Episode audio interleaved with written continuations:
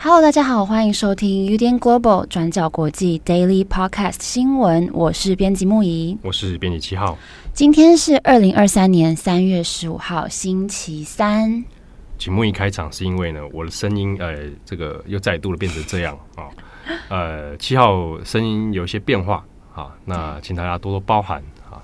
其实是因为呃，又不小心感冒了，对，应该是感冒了哦，应该是感冒了。啊，所以昨天我就就没有到公进公司，在远端这样子。好，大家最近要注意身体哦，应该是太累了导致的。嗯，好，OK，好，今天呃十五号，我们先来更新一则比较这个重要的新闻哦，是美国跟俄罗斯的一个无人机坠毁事件。那在十四号的时候，有一架俄罗斯的苏凯二十七战斗机啊，苏凯二十七。那根据美国的说法，是撞击到了美军的 MQ-9、MQ-9 死神无人侦察机的螺旋桨啊，那造成这个无人机呢最后坠毁在黑海这里。好，那现在双方对这件事情呢，现在都各自有一个说法哦。但是呢，因为是发生在乌克兰在外面这个黑海哈，那最后坠毁在黑海，所以。在第一时间的判断上面，会担心会不会因为这一个撞击事件演变成战争的升级，就是美国跟俄罗斯方面因为这件事情，双方会发生误判，或者把整个战争的冲突哦拉到一个新的升级高度。好，这个是外界在担心的。那我们先看一下这个事件是怎么一回事哦。我们首先先看的是美国方面的说法。那美国方面呢，是在这个时间点十四日的时候。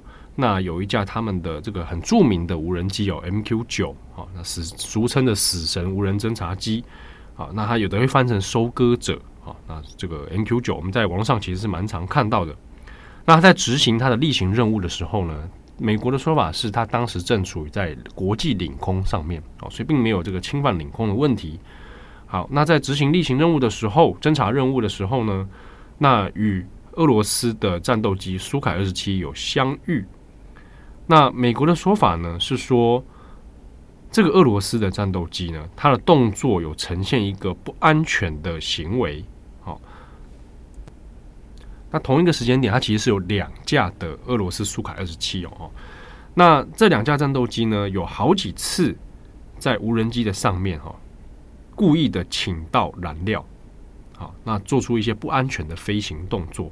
好，那最后呢，其中一架俄罗斯的战机就撞到了 MQ 九的这个无人机的螺旋桨，那导致这个无人机最后是坠毁。那坠落的地点呢，在黑海里面哦。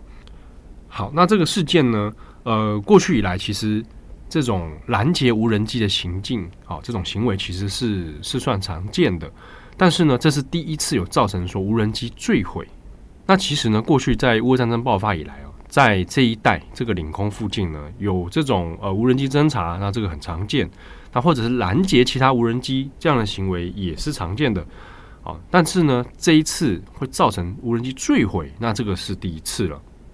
那根据美国军方的说法呢，啊，目前已经知道说俄罗斯的这个苏凯二十七哦，它后来是降落在这个克里米亚的一个空军基地里面。那至于这个坠毁的无人机，啊，现在这个比较敏感，就是它坠毁之后，那回收残骸的下落啊，到底在哪里哈？那美军的说法是说，目前还这个没有看到说有俄罗斯去打捞这个残骸啊，啊，比较担心是万一被俄罗斯拿去的话，那就有情报外泄啊、技术外泄的问题啊，这就会很敏感啊。但不目前的说法是说，还没有看到有这个飞机被回收的这个状况哦。那俄罗斯的说法是说。他完全是否认，哈，否认说这个有飞机撞击到无人桨的这个问题。俄罗斯的国防部呢是说，两架俄罗斯的这个苏凯二十七呢，并没有跟美军的这个无人机有所接触。那至于为什么要会会发生坠毁事件，俄罗斯的说法是啊，那个无人机它自己角度哈，飞行的角度过大，最后就自己坠毁了啊。那这个是俄罗斯的说法。那在发生之后呢，美军方面已经直接向拜登有通报了这个事件。好，那当然会这个会通报，主要还是因为担心事件会造成误判，而且也要先确认一下俄罗斯的这个战斗机发生这样的事情是不是出于蓄意的，还是有其他的因素，还是说单纯的意外。好，那这个东西还后续要需要研判了。那美国方面呢，已经先召见了这个俄罗斯的驻华盛顿的大使。好，那就找来之后呢，那就当然是表达说美国官方的这个抗议哦，那希望了解这个事情。好，那这个大使呢也有对外是说明啊，啊，那就说透过这个俄罗斯的官方媒体就有讲说，现在呢俄罗斯是把这事情哦当成是可能是一种挑衅啊。但是呢，虽然讲是这样讲啊，认为说美军可能在挑衅，但是呢，也讲说俄罗斯官方这边啊，莫斯科其实并不希望，因为在这件事情上面真的跟美国发生这个对抗升级的状况，好，那可能是希望想要冷处理。好，那事件后续会怎么样发展？那还要看一下是美国跟俄国方面哦，在这个事情的处理上面，好，要怎么样来安排安抚。那现在比较需要去研判的是说，到底这一个事件本身哦，就如同我们前面所说的，它是一个单纯的呃飞行员操作上面的意外，还是说他蓄意的有造成这样的行为？那美军所说的呃两架飞机有一些比较啊、不安全的不专业的飞行行为，比如说倾倒燃料这件事情，那是不是实质有发生？那他意图是什么啊？那这个就比较敏感哦。那也有研判是说，也许俄罗斯在利用这样的事件来测试美国的反应，好，跟他的底线啊。比较担心的是说，呃，怕这样的事情会演变成美军必须直接跟俄国啊，俄国的这个军方直接发生实质的冲突，那整个乌俄战争可能就会导向这个外界一直不愿意看到的啊大升级啊。好，那我们回过头来看一下这个 MQ 九死神无人机。好，那又又叫做 MQ 九收割者。好，那它呢本身现在是美国常常用的一个无人机哦，而且本身是可以搭载武装的，最多呢是十六枚的地狱火导弹。在过去好几个美国曾参与的战区里面呢，那都有 MQ 九死神无人机的踪影。那它可以做一些除了侦察之外，啊，那它也可以做呃精准的打击。啊，但是过去当然，MQ 九死神它最有名的不只是它的这个呃军事执行任务的能力哦，也包括说有最争议的就是它可以发动空袭，但是这个空袭里面也有造成很多平民的死伤。所以过去几年当中，哦，包含从奥巴马任内，然后到川普任内，哦，都有讨论过类似的一些争议哦，就是在其他地区执行任务的时候。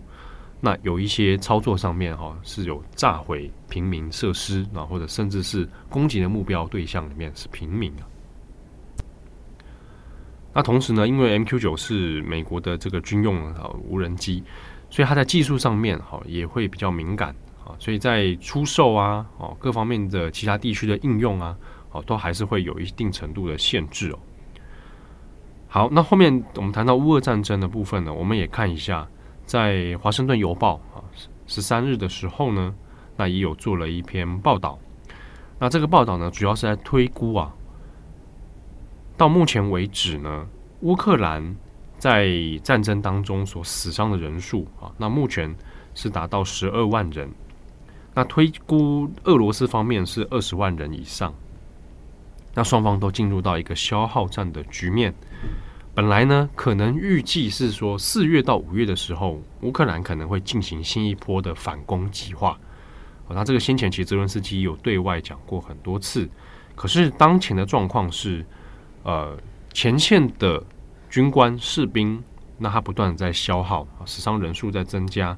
可是后勤的，包括人员的补充，包括装备，包括重型武器哦，主战坦克的这个补充，其实是没有办法。快速的来支援哦，比如说我们先讲人员的部分，呃，在这一年多以来呢，那有很多的乌克兰的士兵军官是接受了美国的训练，然后再投入到前线战场。可是有前线呢，其实有不少这样的呃人才资源，他其实也在战争当中丧命哦。那剩下的有很多可能是比较欠缺战斗能力或经验的人，那要快速做补充的话，其实短时间内是很难的。所以呢，如果要到四五月你要进行大型的反攻的话，好，你一个前线战斗人员的不足，那加上装备啊，你其实要熟悉装备的话，需要一定的时间。所以呢，以目前的状况来看，比较悲观是认为说乌克兰很难在这个时间点哦，真的按照他的计划来反攻。那另一方面看俄罗斯的话，也有类似的状况。啊俄罗斯前线其实死伤的人数看起来是更多的。那后勤的问题呢？从开战以来到现在，其实也没有什么解决啊。那加上呃整体战略目标上面，其实都没有一个很重大的突破。所以呢，俄罗斯虽然说可能他还是要再继续的来做针对基辅的攻击，但看起来目前难度也是很高哦。那另一方面呢，俄罗斯前一阵子哦，他也改变了一些征兵的政策哈。先前本来是说你十八岁到二十七岁哦，都要去这个变成这个征召的对象，但是呢，现在改成哦，往后延到二十一岁到三十岁。好，那时间呢会延迟哦，拉长到二零二六年。那这样的做法呢，当然外界也在猜，就是说俄罗斯是把这个事情想把它一直一直扩展到二零二六年以上，好，变成一个呃放在那边呢，慢慢持续的在做消耗。那这个当然是目前的一个观察啦。整体来说，俄罗斯的状况能不能够啊这样子继续投入到二零二六年，其实还是存疑的。好，那以上是今天关于乌二的相关新闻更新。那下一个，我们来看一下 Meta。好，Meta 在去年十一月的时候有宣布要裁员一万一千人，然后在这个之后呢，他们也在三月十四号再次的宣布第二轮的裁员计划。那根据宣布的内容是说，为了要达到公司营运效率，还有公司管理架构扁平化的目标，这波的裁员人数会达到一万人。还有接下来也会取消目前公司内部五千个空缺的职位。其实，Meta 执行长马克·祖克伯在这之前已经宣布，二零二三年会是 Meta 的效率年哦，Meta's Year of Efficiency。说公司的目标是要在增强效率的状况下变得更强大、更灵活。所以我们在 Meta 官网上有看到马克·祖克伯写给员工的一个公开信里面有说，公司会开始大幅删减表现不够好或是重要性发展的顺位比较低的专案，那也会降低招聘员工的人数还有频率，来提高组织的工作效率。那他也警告说，现在经济不稳定的这种情势很有可能会持续好几年，所以他认为，虽然这是一个非常艰难的决定，但也是必要一定要做的事情。那 Meta 在去年十一月就裁了一万一千多个员工，那占所有的员工的百分之十三哦。那再加上这一次的一万人，等于是在四个月内就大举裁掉了两万一千多名的员工哦。那马克·祖克伯也说，四月底会开始对内部技术部门的重组还有裁员名单会公布出来，然后业务部门最晚是在五月公布。那他也补充说，接下来的情势会充满着不确定性。他也认为 Meta 应该要做好万全的准备。那在 Meta 宣布这个裁员的消息之后，三月十四号的股价也大涨了百分之七点二五。来到每股一百九十四点零二美元的价位哦，创下九个月以来的新高。那其实 Meta 最近遇到的困境并不少，包含例如说 TikTok 在年轻用户这块的强烈竞争，还有广告业务走低等等。那 Meta 现在也努力的在因应一些隐私权等等的问题，所以主要的营收来源放缓了。那就大环境来说，其实随着高通膨还有升息冲击等等的原因哦，科技业首当其冲。那全球经济也持续的在恶化当中，不管是科技业或是美国各大企业，在这段时间都出现一系列的这个大规模的裁员现象，像是高盛啊，或是摩根士丹利公司 （Morgan Stanley） 等等华尔街的大型银行，还有这个科技业的部分，在今年年初，亚马逊公司就宣布了裁员一万八千人。还有 Google 的母公司 Alphabet 也裁了一万两千人哦，还有微软、美光以及现在的 Meta 等等。那从二零二二年年初以来算到现在一年中，光美国的科技业就有超过二十九万人失去了他们的工作。那与此同时，Meta 在针对元宇宙的研究，在二零二零年八月成立的这个 Reality Labs，目前也已经投下了非常多的资源哦，来做人工智慧等等的相关开发。但是，像 Reality Labs 的亏损也不小，像是在去年二零二二年的亏损达到一百三十七亿美元哦，大概是台币四千一百零七亿元。那营收只有二十一点六亿美元，大概是六百四十八亿台币哦。所以在最新的这波裁员，也可以看得出来，Meta 他们迫切希望可以用控制成本的方式来解救现在营收下滑的情势。那现在 Meta 已经大力的加强在元宇宙的这方面的愿景，那可能 Reality Labs 的亏损额可能也会继续增加。就像 Meta 的财务长 Susan Lee 他有说，Reality Labs 在二零二三年的亏损很有可能还会比二零二二年更高。但是他也再次的强调说，公司还是认为 AR 还有 VR 还有元宇宙这个领域在未来有非常大的发展机会。所以 Meta 说他们会持续的继续在这个领域里面进行投资。希望 Meta 把。这个粉丝专业的创作工具调整的好一点，这个已经让非常多粉专经营的人呢感到痛苦。对对，然后整体来说，Facebook 就已经这个样子了，大家用起来都非常的难过、痛苦。对，好，每一年，而且一年比一年糟，到底搞什么？还在那边元宇宙，很愤怒的七号。好，那节目的最后呢，跟大家分享一个好消息。嗯。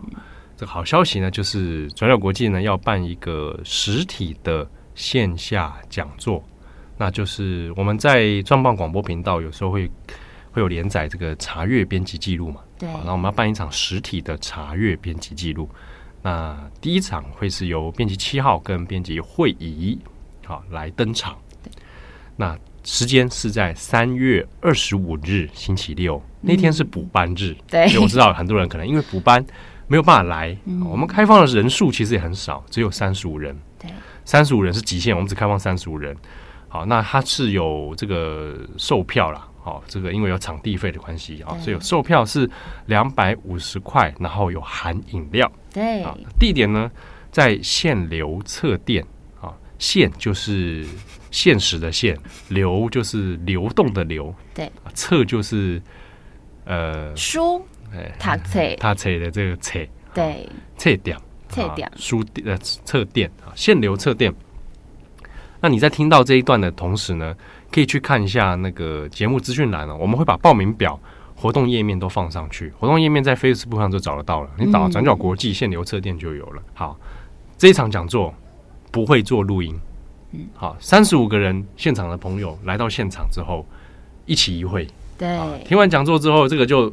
随风而逝了，好吧？那我们会讲什么呢？基本上，其实呃，会以可能会以会议为主了。好，我们来谈一下会议之前做那缅甸的专访，他怎么完成这些这个专访的这些 podcast 的故事哦。